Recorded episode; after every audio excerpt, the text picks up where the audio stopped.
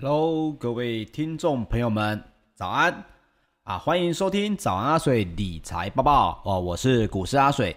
每周一到五早上八点到八点半，由我来帮各位整理昨晚的全球财经大新闻。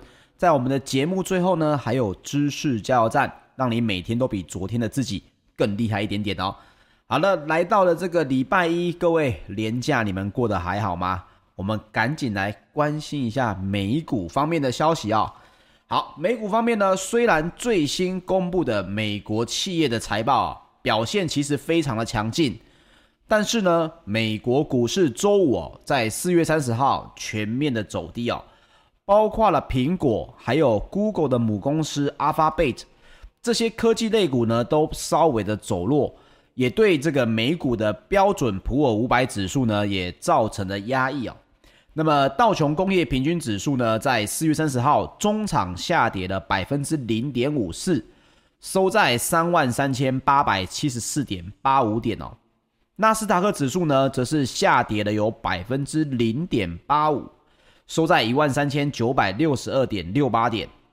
标准普尔五百指数呢，则是下跌了有百分之零点七二，收在四千一百八十一点一七点。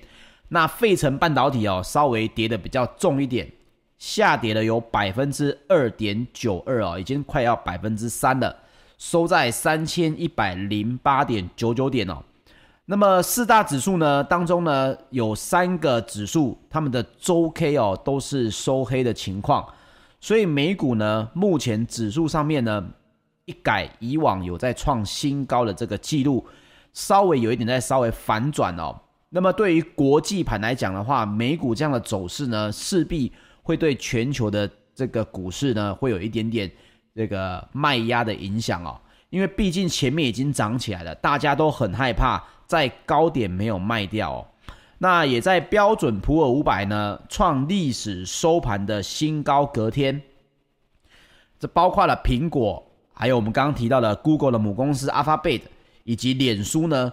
其实他们这几家缴出来的财报哦，都非常的好看，但是呢，都纷纷回吐了涨幅。那其中呢，苹果在欧盟哦有一个比较新的事件，大家可以稍微关注一下。在欧盟呢，Spotify 呢有去算是控诉，或者是有提出了告诉哦。他说，苹果在欧盟呢，该公司的线上城市店哦，Apple Store 有违反公平竞争的这个规则。但也因为这样子哦，大家害怕苹果在欧洲市场是不是又要被罚钱了，所以股价呢稍微下滑了百分之一点五一哦。那苹果目前收在一百三十一点四六块左右。那亚马逊呢，就是这个 Amazon，二十九号盘后也公布了上一季的净利嘛，这个跟大家分享过。净利已经来到了历史的新高纪录，而且它也暗示了哦，消费者接下来应该是会继续在持续成长的环境当中继续的消费哦。可是呢，中场的股价呢也是下跌了有百分之零点一一哦。原本盘中稍早的时候阿玛总上涨了百分之二哦，可是到尾盘呢变成下跌了有百分之零点一一哦。那么备受市场追捧的这些大型股哦。最近公布的第一季财报虽然普遍都是亮眼的，可是股价呢却难以延续超级财报周来临前的这个上升轨道哦。这就是我们说的利多不涨，那这个大家就要稍微小心一点了。那值得注意的是呢，达拉斯联邦储备银行的总裁哦，Robert 也在三十号呼吁，呼吁什么呢？他说，美国的联准会哦应该开始讨论削减资产收购计划。他也警告，金融市场出现失衡的迹象，认为呢，经济复苏的速度其实已经比预期还要快。这句话是什么意思？这个是达拉斯的联邦储备银行的总裁啊，罗伯特。那罗伯特呢，他其实他讲了一句话的意思就是说，他觉得美国的整体经济速度呢，复苏的速度呢，比预先的还要快，所以他也认为联准会应该尽快的哦。介入这个市场，而不是等到它变得更大、更快的时候，已经接近失控了才要来控制。那到时候有可能就会造成通膨大爆炸。那对这个美国国内的经济哦，反而是坏而不是好哦。那所以包括路透社跟市场观察也报道哦，罗伯特呢三十号在蒙哥马利地区的商会举行的这个远距会议当中都指出哦，他说我开始观察到金融市场出现过剩以及失衡的现象，他指的是偏高的股价、紧缩的利用利差，还有高涨的房价。所以罗伯特也认为呢，应该尽早开始来讨论资产收购计划的这个调整事宜哦。好的，可是大家也知道，美股现在大家最害怕的就是 FED 开始改变这两件事嘛，一个就是利率，另外一个呢就是所谓的这个购债计划。所以我相信呢，他这个呼吁只能代表着某部分经济学人的这种呃对经济的观察，并且他们的意见。可是 FED 联准会呢，我相信啊，这么快的要变成所谓的鹰派，虽然现在市场上面有部分媒体已经在讲说，FED 应该要尽快的转向鹰派的操作，才可以让经济的这个通膨呢不会产生的这个失控的情况。可是呢，我们反过来讲，其实你去看美国经济的各大数据哦，只能说你以第一季就认为经济已经复苏。火已经点起来了，我认为这个太快了一点哦。那包括这个 AJ Bell 的投资董事哦，也发表了研究报告来指出，科技业者透露的主要讯息是什么呢？世界又开始活络了起来，企业也开始投资科技跟广告，消费者也开始支出。不过夏季即将来临，市场将开始关注的是二零二二年。更加认真考虑经济复苏后的升息问题，那这些呢都会对投资人的乐观看法造成的威胁。这个他的意思是说，当大家已经来到了年终的时候啊，也就六月份了，那大家看的就不会只有二零二一年了。这些企业规划的呢，要开始规划二零二二年。二零二二年呢，大家讨论，对啊，经济复苏起来啦，大家在消费啦。可是二零二二年经过了一整年之后，有没有可能造成升息的几率越来越大？我们都知道升息一定是未来的必要之路，但是什么时候发生，越往后面大家就会觉得它越发生的机会会越大哦。所以大家可以稍微注意一下，就是到六月份之后呢，包括过去啊美股的投资人习惯在超级财报周之后哦，调整手上的持股，这个大家可以稍微来关注一下。那也自从去年呢、啊，二零二零年开始哦，FED 不是启动了所谓的量化宽松货币政策吗？QE 这个每年哦，它都会买进八百亿美元的公债跟四百亿美元的不动产抵押证券哦。那这个不动产抵押证券，大家听起来有没有觉得很奇怪？什么叫做不动产抵？不动产听得懂，对不对？抵押各位也听得懂，证券也听得懂。但是不动产抵押证券这三个三个名词连起来是什么意思？大家就有点不听不懂了哦。这叫所谓的 MBS 哦。MBS 是什么？待会我跟大家来稍微报告一下。我们现在讲一下这个新闻哦。这个联邦公联邦公开市场委员会的这个 FOMC 在二十八号哦有更新的这个经济评估的时候，是不是也跟大家讲了？坦诚通膨确实在加温。不过呢，FED 的主席鲍尔哦，在二十八号的货币政策会的这个记者会也指出，FED 的这个任务目标很可能要花上一段时间。OK，花上一段时间这句话，它的英文里面的说法叫 some time。OK，some time，而不是需要一大段的时间，它需要一些时间才能达成。那现在呢，还不是开始讨论削减每月资产收购计划的时候，可以说市场基本上现在最担心的就是 FOMC 开完会说 OK 利率不加，但是呢，这一千两百亿我们的这个量化宽松的货币政策呢，可能要缩减了。这个缩减大家为什么担心哦？跟大家来报告一下，我们来提到刚刚提到的这个名词，不动产抵押证券哦。各位可以想想哈，你如果买房子，今天不是全款去买的话，在中国大陆我们叫做按揭，在台湾我们叫做贷款。所以呢，你会跟房子贷款，那跟谁贷款？跟银行贷款嘛。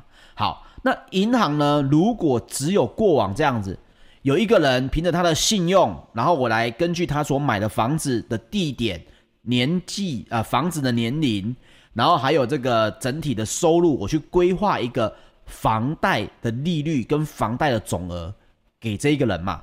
这就只有对单一家银行，可是对每一个银行来讲，我的我的这个贷款的利率呢，有可能跟别人相比或好或坏。那这样子的一个资产呢，对银行来说是比较死的。也就是说，如果我只单纯的接受别人的申请贷款，那么我的这个呃相关的资金流动呢就比较死一点。所以传统的房贷方式哦，就是房贷的客户把房子抵押嘛。抵押给银行来取得这个贷款嘛，然后定时的缴交这个房贷。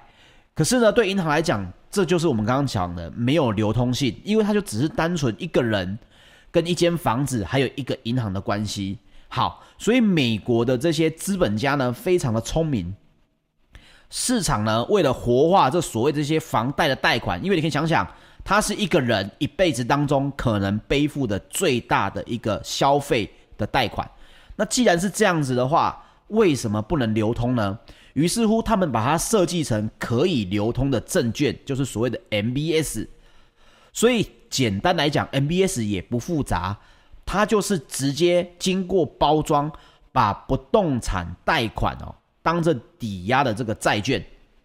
OK，这个债券很简单嘛，就是一个凭证，其实一般人来讲就是一个借条嘛。那美国政府也发公债，其实这也是一个债券。那发行方式呢，就是银行啊，把房贷证券化之后，把持有的房贷哦，先转卖给一个具有公信力的担保机构。那这些机构呢，再把房贷呢包装成证券，来卖给投资人。那各位就觉得奇怪了，诶，水哥，MBS 是把不动产不动产的这个贷款当做抵押的债券哦。那 REITs 这大家应该也听过，不动产投资信托又是什么？来，不动产投资信托呢，跟 MBS 是不同的东西。REITs 呢是比较类似将不动产直接证券化，它比较类似一个封闭式的基金。也就是说，我先跟大家讲，哎，我看好某某地区的这个不动产。那有可能是商办，也有可能是一般的民用民用的这个房子。那我先跟投资人来募集资金，再来投资不动产，看是要出租啦，还是要赚差价啦？通常都是赚这个租金呐。那所以 MBS 其实是什么？MBS 其实是站在银行的立场哦。你去买这个所谓的 MBS 债券的时候，银行把它收这个。房贷利息这件事情呢，包装成证券卖给想投资的人。那买投资的这个人呢，买 MBS 的这个投资人呢，他赚的就是什么？赚的就是贷款的利息收入哦，还有这个不管是接下来的升降息的这个资本收益啊。所以不动产的价值呢，上升或下跌跟 MBS 有没有关系？没关系。MBS 最主要的获利来源是在于利息哦，你的房贷利息，所以受到的是利息的稳定度、哦。我不希望你去动这个这个条息，所以 MBS 本身跟利息就是挂钩的，这是很多人不知道的。好、大家关注的是只有说哦，MBS 就是二零零八年这个次贷风暴，次贷风暴不就是所谓的 MBS 搞出来的吗？不，并不是哦，各位。不要对 MBS 这个东西妖魔化了。我们讲的是二零零八年的次贷风暴呢，为什么会引发这么大的金融海啸？这是包括了雷曼兄弟，还有当时包括像是房利美啊、房地美啊这种呃销售大量 MBS 的公司。但是呢，我们刚刚是不是提到，银行把这些东西是卖给了有相对优质的银行，对不对？把银行把这个东西卖给了能担保的这些银行，而这些担保的银行呢，它必须要先有一个资产去做抵押，抵押完之后呢，再把它变成证券去活化。问题是雷曼兄弟当时啊，他们是对于收到的 MBS 呢，提供了担保，他们的债务的抵押品实际上非常非常的烂，他可能是用别的债券来去做抵押。啊、意思就是什么啊？别人的借条我打八折再做抵押，各位了解我意思吗？所以就是这样子债债相连的情况下，各位你是不是搞不懂什么叫联动债？事实上我也搞不懂。但是呢，各位可以知道的是，当年二零零八年，他们搞的就是因为发现用所谓的次级房贷啊，贷款机构啊，像信用程度比较低啊，收入不高的这些借款人啊，明明违约情况就有可能很高的这种次级抵押贷款，都拿来做这个其他优质 MBS 的抵押，甚至直接销售这些次级房贷的 MBS。这才会造成所谓的问题，所以 MBS 并不不应该被妖魔化，它只是把不动产的这个呃收的这个利息、房贷的利息呢打包之后转卖给所谓的这个投资人。那事实上，每一个人，包括各位，请问一下，在你每个月如果你有买房子，你的还款最高的 priority 顺序最高是什么？房贷嘛，我一定第一个先把房贷缴完嘛，因为。这个房贷如果不缴会怎么样？房屋就有可能被拍卖，所以没有错。MBS 其实某部分来讲，它是属于个人消费贷款里面最不应该也最不容易违约的一种呃商品。那 REIT 是什么呢？REIT 本身呢，它是希望我跟募集资金之后啊，比如说现在听这个节目的这个所有的听众朋友一两百位。我们全部来去募集一个资金，然后去投资不动产，这就是站在房东或者地主的这个立场啊，来去收租金。我一个人可能盖不了一栋商办，因为一栋商办可能五十亿、一百亿，可是我可以找一百个有钱人，一个人出一亿，那我们就拥有一栋一百万的、一百亿的商办了。那它就会受到不动产的价值上涨或下跌，或者是 REITs 的这个呃租金的变化。但是它也跟利息的稳定度会有影响，因为你们也有可能这一百位没有凑到一百亿，你们可能也是去贷款剩下的二十亿，这个也是相关的哦。所以金融风暴之后，其实美国的购房需求在增加。各位也知道，美国发了这么多钱，每一个人最不会去影响的就是所谓他们的房贷啊，所以。抵押市场呢，必须这样说。目前美国政府为什么要买 MBS？他希望不要再重蹈原本二零零八年的这个覆辙。疫情来了，不能让它转为金融风暴哦。所以这点才是为什么我们会关注所谓的购债计划的这个问题哦。好，那我们接下来讲一下欧洲的股市方面呢。周五呢，泛欧 STOXX 指数呢，六百指数呢。都是下跌的哦，下跌了百分之零点三一。那欧洲三大指数呢，则是涨跌互见。英国的 FTSE 一百指数呢，上涨了百分之零点一二。德国的 DAX 指数呢，则是下跌了百分之零点一二。法国的 CAC 指数则是小跌了百分之零点五三哦。那么欧洲这个问题呢，其实也是因为今年年初欧洲有先爆发一个第三波的疫情嘛，当时。多国都有实施了新的封锁措施，所以欧元区的第一季的经济呢，并没有美国这么的好看。欧洲统计局公布哦，第一季的欧元区的 GDP 呢是季减了有百分之零点六，它是连续第二季在走跌，GDP 呢连两季的下滑。好，连两季下滑，这个问题就变成了符合技术性上面定义的衰退。所以这是欧元区一年多以来第二次陷入衰退了，因此大家就很担心欧元区到底接下来的表现会是如何哦。但是呢，如今欧洲加速在施打疫苗，限制措施也在松绑哦。那大家就会看的是，包括是第二季能不能够稍微的复苏哦。所以这也影响了整个欧洲股市的整体走势哦。那各国的 GDP 呢，包括德国。第一季的 GDP 也是下滑了百分之一点七哦，这一个跌幅呢是大于预期的，而之前比较惨的法国呢，反而他们的 GDP 在第一季的成长呢是意外成长了有百分之零点四哦，那包括我们刚刚提到的这个音乐的串流平平平台呢，Spotify 也开始指控这个苹果这一案呢。去年欧盟的执委会也展开了反托拉斯的调查。四月三十号呢，欧盟执委会也宣布，苹果透过 App Store 确实滥用了该公司在发行音乐串流 App 的垄断地位哦。所以欧盟竞争策略主管呢也说，初步的调查显示，苹果对该公司装置用户在发行音乐串流 APP 上面行使了可观的市场权利哦。在一个市场上面呢，苹果是拥有垄断地位的，但欧洲是最忌讳这个托拉斯，所以他们的反托拉斯的调查呢罚的都很重。苹果也是因为这样子稍微有一点受影响哦。好，我们再来讲一讲金属方面的消息。伦敦金属交易所呢，三个月基本金属期货在四月三十号都是大多是下跌的哈、哦。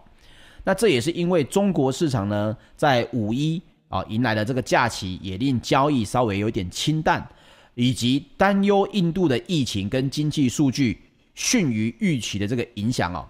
但是呢，铜价诶，各位有在长时间听这个早安阿水的朋友，铜价已经在盘中创下了十年的新高。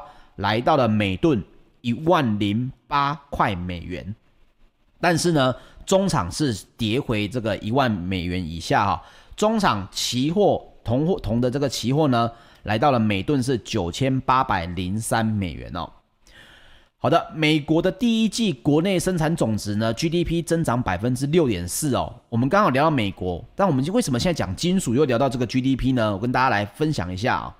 这是因为原物料跟整个经济重启呢，他们最关注的就是我要不要增产，跟我要不要减产。增产跟减产可能不是大家想象的，诶，我一条生产线打开了，它就生产了；关闭了，它就减产了，并不是。它有非常大量的工厂要投资哦，所以包括美国第一季的国内生产总额这个 GDP 增长了百分之六点四，诶，这个数字很漂亮。这个数字是美国一九八四年以来首季的最大增幅，可是呢，是低于经济学家认为应该预期百分之六点九。可是美国第一季的 GDP 增长只有百分之六点四，所以美国的经济研究局呢，仍然没有宣布衰退已经结束。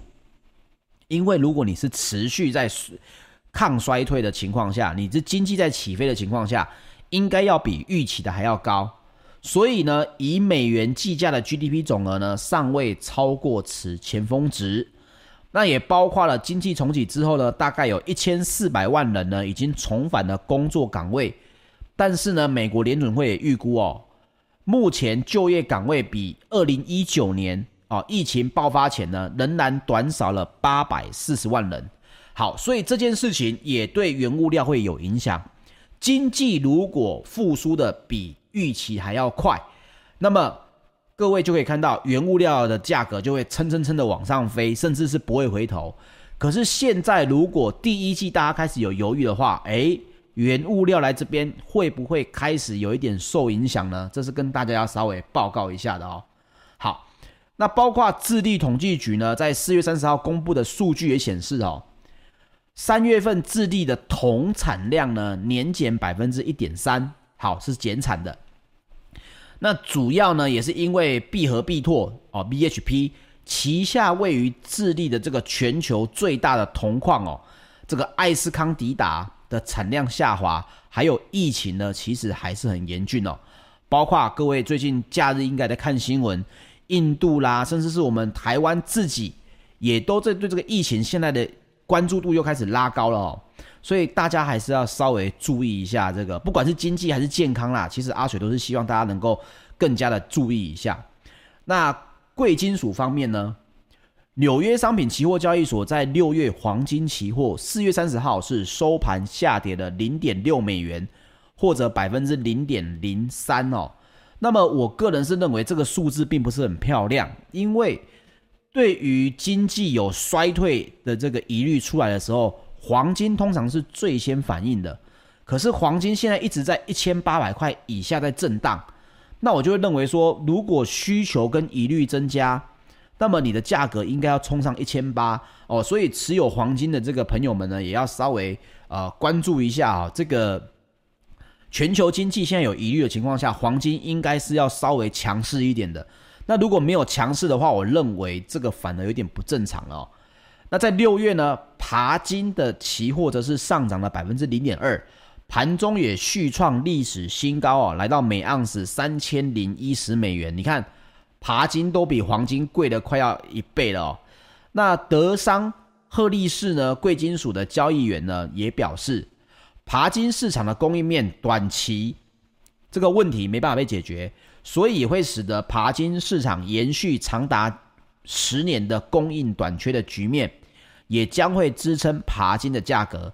而除了供应面的问题之外，全球汽车市场自这个疫情呢，已经恢复了带动需求，这些回都已经回升了，也加剧了爬金的市场供给缺口哦。好，那相关的黄金呢，其实跟大家分享哦，这边我手上的资料呢，大部分包括一些呃财经咨询机构啦，或者世界黄金协会的分析师都说，他们对于黄金呢这个价格。还有金市的需求都是看好的，可是呢，面临的挑战就跟阿水这边讲的是一样的。你今年的金价如果在这边大家还有疑虑的时候，没办法缓步的攀升的话，那么你接下来的黄金的价格呢，就会面临比较大的挑战了。你想想看，承平时期大家对于经济的这个呃衰退的疑虑更少了，那大家会去买黄金吗？这个必须要在中后段的哈。所以黄金当它是奢侈品而不是避险品的时候，它的需求是落在后面而不是前面的。那这个情况下，黄金的走势也就不会太强了。好，农产品方面呢，芝加哥期货交易所三大农业期货呢，在四月三十号，黄金、呃玉米、小麦或者黄豆，我们讲的黄小玉哦，都是分别上涨的。这在四月份以来呢。黄豆、小麦跟玉米呢，都分别上涨了有百分之六点八、十八点九跟十九点三哦。玉米在四月份就已经上涨了百分之二十了，这是非常可怕的一个数字哦。所以各位要稍微注意一下啊，这个农产品方面跟台股能够挂钩的这个产业还是有的。那会是好还是坏呢？各位就要稍微去做一下功课了。那阿水把这个新闻分享给大家。好的，我们来到了知识加油站的部分。知识加油站，我们今天聊一个非常对各位呢，我认为很重要的一个效应哦，叫做内卷化效应。其实也不是只有对各位很重要，对每一个人都很重要。那什么是内卷化？这听起来内卷化这个名词很很对岸嘛，可是其实并不是哦。内卷化效应呢，其实最早它是在这个一九六三年。哦，一部这个印尼研究印尼的农产品的一本书里面提到的，当时呢用了叫做农业的内卷化。那内卷化名词从一九六三年开始其实就已经存在了。这句话是什么意思呢？其实用到现在哦，内卷化效应是指长期停留在一种简单层面的自我消耗和自我重复的现象，它没有任何发展的增长。OK，这里讲的这个工作或自我消耗呢，并没有所谓的贵贱之分，也没有高低之分。只要你是长期从事着一项相同的工作，保持在一定的层面，没有任何变化跟改观，那通常就已经会被列认为这是一种开始内卷化的一种情况。在去年呢，年初，中国大陆的上班族。最害怕的就是自己产生的内卷化，因为他们每个人呢，对于内卷化这个名词呢，是在去年才开始热烈讨论的。那么内卷化如果用一个例子来解释呢，其实、呃，中央中国的中央电视台呢，到陕北有采访一位放羊的男孩，他就很好的解释了内卷化是什么意思啊。这个电视台的记者呢，跑去问这个男孩子说：“诶，你为什么要放羊啊？”啊，男孩子说：“我为了卖钱啊，那卖钱要做什么？啊，卖钱我要娶媳妇，我要娶老婆。那娶老婆干嘛呢？我要生小孩。那你生了小孩要干嘛？要叫他放羊啊。哦，所以为什么要放羊？到最后他还是为了放羊。这其实就是所谓什么？你的目标跟你中间所努力的这个过程呢，其实是在不断的重复。”所以，不管你今天你是啊、你可能只是一个外送员，你可能只是一个一般的社会里面的一个小螺丝。其实说好听的哦，内卷化，其实以往我们叫做知足嘛。啊、我对我的生活很满意，这有什么不好呢？但是说的过分一点，叫做没有梦想啊，那跟咸鱼有什么分别？那你会说，为什么要去挑战这个别人的这个价值观呢？那因为哦，我们来讲一下，其实内卷化的问题就是它从大是一个国家的问题，从小是一个家的问题。中国的上班族称为内卷，韩国的上班族呢，把日本搬过去了，叫做社畜。这个社畜这个名字呢，是日剧啊、哦，新垣结衣、新垣结衣以前主演的一个日剧，什么什么无法成为野兽的我们。社畜在日本叫做这个シャチク啊，シャチク叫做社畜，它结合了日本的会社、开虾跟家畜、卡萨库这两个叫做シャチク，叫做社畜。它的意思就是什么？抛弃自尊，为公司做牛做马的底层上班族。韩国人 跟日本人现在有很大一部分的上班族都觉得自己是シャチク，就是所谓的社畜。日本的作家啊、哦，本间久雄讲了一句话，也曾经被黄明志拿来做歌词。很多人三十岁就已经死了，但是直到八十岁才下葬。这句话的意思，死并不是指肉身的死亡，是说你遇到了挫折，失去了热情，失去了梦想，过着没有目标的生活，一直到老。 所以我们要讲一下，在胡适先生也讲，这叫堕落。胡适先生讲什么叫堕落呢？就是抛弃求知的欲望，跟抛弃理想的生活的追求。怎么避免？阿水很快的分享三点给大家。第一个，每天你至少要空出半小时到一个小时，你自己的时间，用来提升或者接触你原本不熟悉的领域，强迫自己走出内卷化的环境。诶，每天的早安阿水就很适合，因为我们只有半个多小时。而且我们谈论的东西呢，都是全球，而且是最新的内容。像这样的知识加油站呢，也是希望能够带给大家一些平常可能忽然听过，但是没有细想过的名词。第二个方法呢，试着去接触网络上新的事物。你说，诶，我要走出我家，晚上去跟别人聊天，这不现实嘛？但是阿水建议各位哦，你可以从一个新的 YouTube 账号开始。登出你原本的 YouTube 账号，不管你原本在看的是什么，你要试着去看你以前没有兴趣的影片，接触不同的这个环境跟人事物。你想想看，这不用你提起勇气，也不会花掉你原本的时间，就可以去避免内卷化了。避免内卷的核心方法就是保持自己熟悉人事物的成果，但是去接触以往你可能嗤之以鼻的资讯。而你以前可能看到觉得这东西不重要，这东西我没兴趣，诶，试着去接触它，或者你会有不同的收获。第三哦，这也是最后一点，一定要有一点信心。只要我们还有信心，这是胡适先生说的啊，只要我们有信心，我们就还有救。一粒一粒的种收，才有可能满仓满屋的收哦。这是我们应该要有的信心。OK，今天的努力。都会是为了将来的大收成来去做这个相关的种植，这是大家一定要记得的哦。好的，礼拜一给大家一点提升这个勇气跟竞争力的一些知识加油站，那剩下的呢就留给大家去思考。谢谢各位收听今天的早安阿水理财报报，我是股市阿水。